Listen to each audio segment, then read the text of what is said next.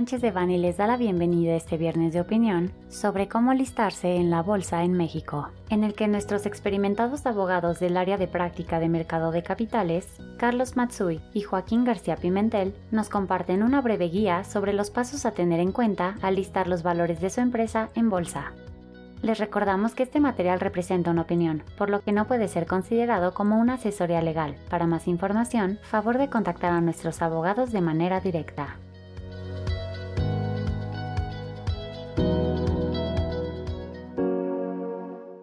Bienvenidos y muchas gracias. Joaquín y yo somos parte del grupo de trabajo de Sánchez de Bani y vamos a tocar el tema de cómo listarse en bolsa. Vamos a hablar un poco del proceso que conlleva y esperamos y estamos seguros que será de gran interés para empresarios que estén considerando este recurso de listar sus valores, eh, los valores de sus empresas en el mercado mexicano. Antes de entrar de lleno en la materia del podcast, es interesante señalar que en México, si consideramos el número de empresas emisoras de capital entre las dos bolsas que ya Joaquín describió en un momento, y si consideramos que según datos del INEGI existen alrededor de 15.000 empresas medianas o grandes, es decir, que tienen un número de empleados igual o mayor a 251, entonces estamos hablando de que menos del 2% de estas empresas hacen uso de este recurso o esta alternativa de listar sus valores. Me refiero alistarse en bolsa como un recurso, precisamente por la serie de beneficios que conlleva, que por ejemplo desde el punto de vista financiero significa o intuye un fortalecimiento de la estructura financiera de la compañía,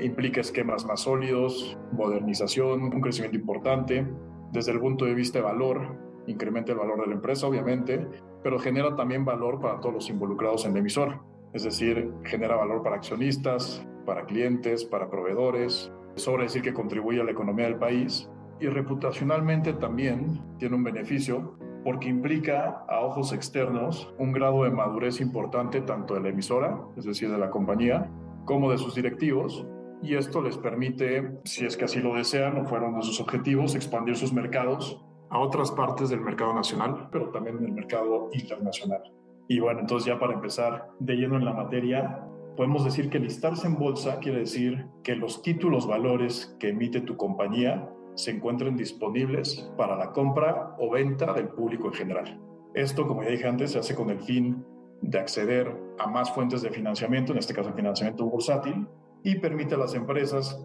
llevar a cabo sus proyectos de inversión, tiene como consecuencia mejoras y expansión y una capacidad de aprovechar e incrementar el potencial de las mismas emisoras. Y es muy importante lo que menciona Carlos, porque cuando hablamos de valores, estamos hablando de dos tipos principalmente. El primero son valores de capital y el segundo son valores de deuda. Cuando hablamos de valores de capital, el más conocido son las acciones. Y cuando hablamos de valores de deuda, el más conocido en México son los certificados bursátiles. Sin embargo, podríamos listar muchos más valores, no solamente acciones y certificados bursátiles, puesto que la ley del mercado de valores nos define valor como cualquier título de crédito, sean acciones, bonos, certificados o pagarés, por ejemplo, que puedan circular en los mercados de valores, es decir, que puedan transmitir su propiedad fácilmente, que se emitan en serie o masa y que representen el capital social o la parte alícuota de una deuda o un bien, o en general cualquier derecho de crédito individual. En relación con lo que mencionaba Joaquín y los distintos tipos de valores, debemos decir que lo más común, vaya, la manera más normal para poder listar tus valores es mediante una oferta pública, que significa, no queremos ser muy técnicos, pero significa, de manera resumida, ofrecer con o sin precio a través de medios masivos tus valores en el territorio nacional. Esta oferta pública no puede hacerse sin la autorización previa de la CNBB, de la Comisión Nacional Bancaria de Valores, y precisamente este proceso de autorización es lo que vamos a tocar más a detalle en este podcast. Lo primero que hay que definir es si se pretende listar, como dijo Joaquín, deuda o capital, es decir, certificados bursátiles o acciones, por lo menos. Hay varios tipos de instrumentos, pero por lo menos estos dos son los más comunes en México, en el mercado nacional, y es en lo que nos vamos a enfocar. Lo primero que se tiene que hacer, una vez que se define si se va a entrar al mercado de capital o de deuda, es, en el caso de deuda, definir cuántos recursos se quieren levantar con la oferta y en el caso de capital, es decir, con el ofrecimiento de las acciones, qué porcentaje de la compañía se quiere ofrecer al público inversionista. Para esto es común que se contrate a un asesor financiero o que el intermediario colocador, es decir, una casa de bolsa, ayude al emisor a definirlo. Es muy importante mencionar que las casas de bolsa son instituciones que regula la ley, que tienen como objeto principal poner en contacto la oferta de valores con la demanda de los mismos, es decir, que realizan intermediación de valores. Como ejemplo, tenemos diversas casas de bolsa en el país. Algunas de estas son parte de los grupos financieros más grandes como BBVA, Santander, Scotiabank,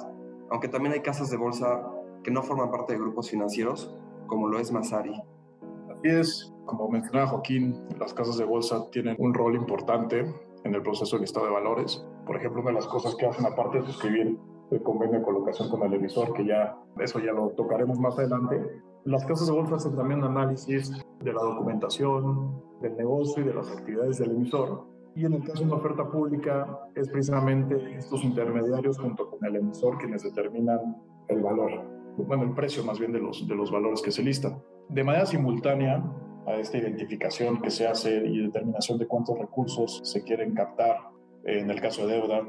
o de qué porcentaje la compañía se quiere colocar en el caso de, de valores de capital, de manera simultánea se tiene que preparar al emisor en temas de gobierno corporativo.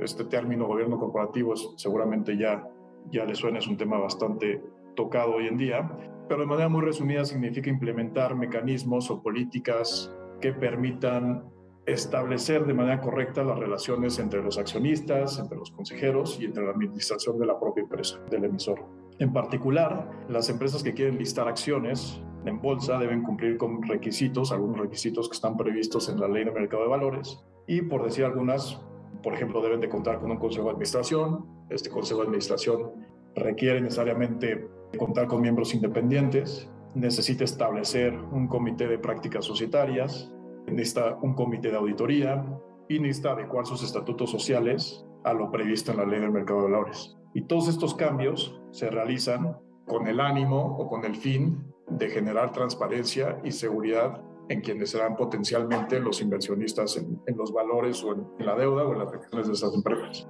Y también es muy importante mencionar que aunque una empresa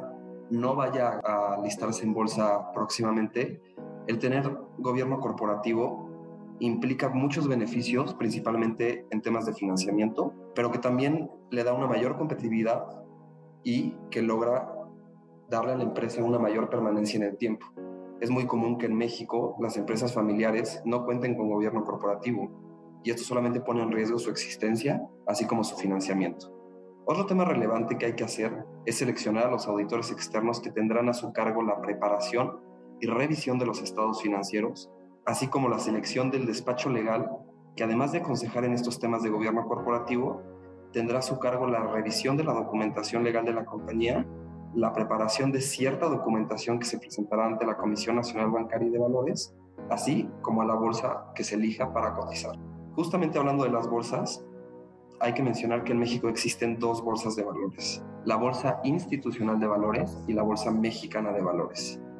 Como ya pueden notar, por lo mencionado por Joaquín, existen varios actores que intervienen en este proceso de, de, de lista de valores, ¿no? El primero, y obviamente principal, es la emisora, Hablamos ya también de la autorización que debe otorgar la Comisión Nacional Bancaria de Valores. Hablamos de los intermediarios, que en este caso son casas de bolsa. Hablamos de las bolsas, que en México las alternativas son, como precisaba Joaquín Viva, la Bolsa Institucional de Valores, o la BMB, la Bolsa Mexicana de Valores. Habló Joaquín recién de los auditores externos, del despacho legal que asesorará en la documentación y el proceso de listar los valores. Y en el caso específico de una emisión de deuda, también se requiere la participación de una agencia calificadora. Como su nombre lo indica, una agencia calificadora tiene la tarea de calificar la calidad crediticia de los valores, es decir,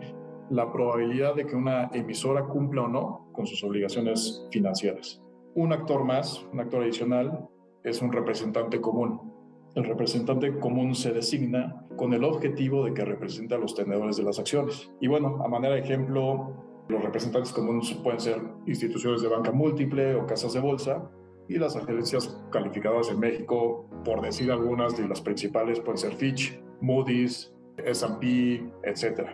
Una vez que el emisor,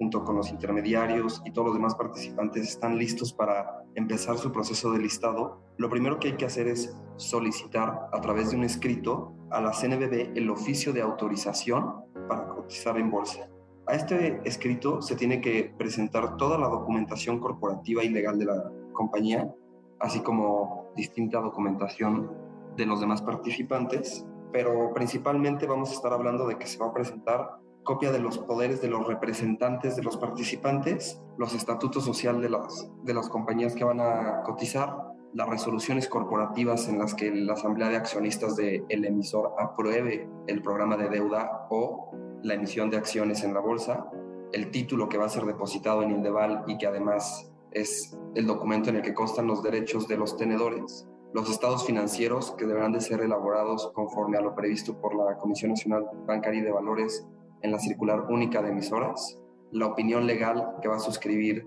el despacho legal que seleccione el emisor y que describirá la información jurídica de la emisora y de la emisión, el contrato de colocación que celebra la emisora con las casas de bolsa y por último el prospecto de colocación. Todos estos documentos, todos estos pasos son esenciales y son vitales porque sin alguno de ellos no se puede llevar a cabo este proceso de listar los valores en bolsa, pero entre ellos el prospecto de colocación es el documento fuente o el documento principal. El prospecto, por decirlo de alguna forma simple, es el documento que contiene la radiografía de la compañía y de la emisión y contiene toda la información necesaria. Tiene información corporativa, tiene información legal, tiene información financiera relacionada con el emisor y aparte las características propias de la emisión o del listado que se trate. Este prospecto necesita ser revelado en anticipación a la oferta pública y una parte esencial del documento, y una parte bastante interesante aparte de redactar,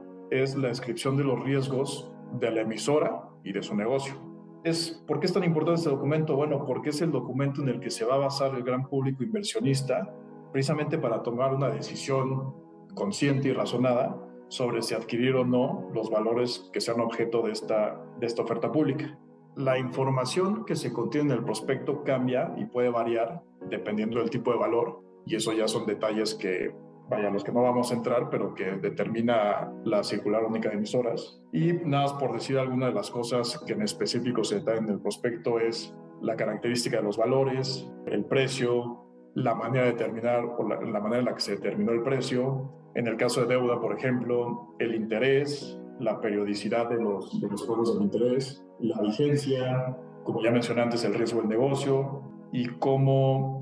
factores externos que intervienen en la productividad de la compañía pueden impactar o no en la conducta de los valores, en el caso de las acciones, es decir, si la acción subirá o bajará de precio, o bien en la capacidad para pagar los instrumentos de deuda, más los intereses que se hayan acordado cuando sea el momento oportuno, ¿no? o sea, en el momento de la vigencia. Los documentos, todos estos documentos, el prospecto y los anteriores que mencionaba Joaquín, se presentan de manera electrónica en la CNBB mediante su plataforma que se llama STIV. STIV, el acrónimo significa Sistema de Transferencia de Información sobre Valores, pero bueno, todo el mundo lo conoce y se refiere a él como STIV, y a través de los sistemas electrónicos de cada una de las bolsas. En el caso de Viva, de la Bolsa Institucional de Valores, es el DIV de IB, y en el caso de la Bolsa Mexicana de Valores es EMISNET. Después de que se hace esta presentación electrónica de todos los documentos a la, a la Comisión Nacional Bancaria de Valores y a la bolsa que se trate, cada una de estas instituciones revisa toda la documentación y por lo general lo devuelve con una ronda de comentarios. Este proceso dura, no es que sean tiempos establecidos, pero más o menos entre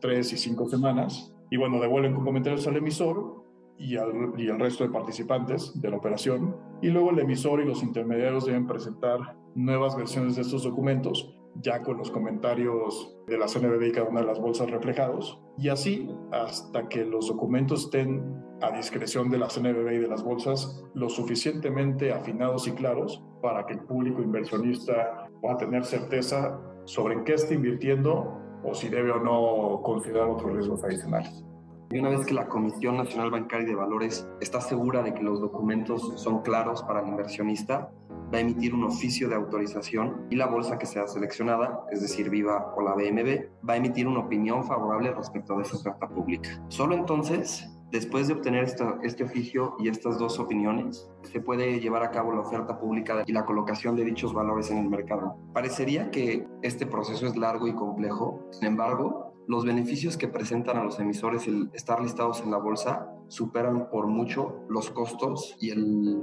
proceso burocrático que pueda ser llevado. Cabe mencionar que en nuestra experiencia, la autoridad y los distintos participantes en el mercado de valores tienen mucho interés en que el mercado crezca, por lo cual estamos hablando de un proceso que suele avanzar bastante rápido. Una vez que la compañía ha listado sus valores en la bolsa, deberá cumplir con requisitos de mantenimiento del listado. Dichos requisitos generalmente son obligaciones de reporteo, es decir, presentar información periódicamente, ya sea financiera, legal o corporativa, tanto a la bolsa como a la Comisión Nacional Bancaria de Valores, así como la bolsa en la que está. Ese fue un breve, muy breve resumen de los pasos a seguir para listar los valores en bolsa, de los documentos necesarios y de los actores principales. Y nos ponemos a su disposición para cualquier duda o cualquier acercamiento que, que quisieran hacer a este respecto. Muchísimas gracias. Muchísimas gracias. Hasta luego. Para cualquier duda o comentario sobre este material, contacte a Carlos Matsui, carlos.matsui.sanchezdevani.com, Joaquín García Pimentel, joaquín.garcía.sanchezdevani.com.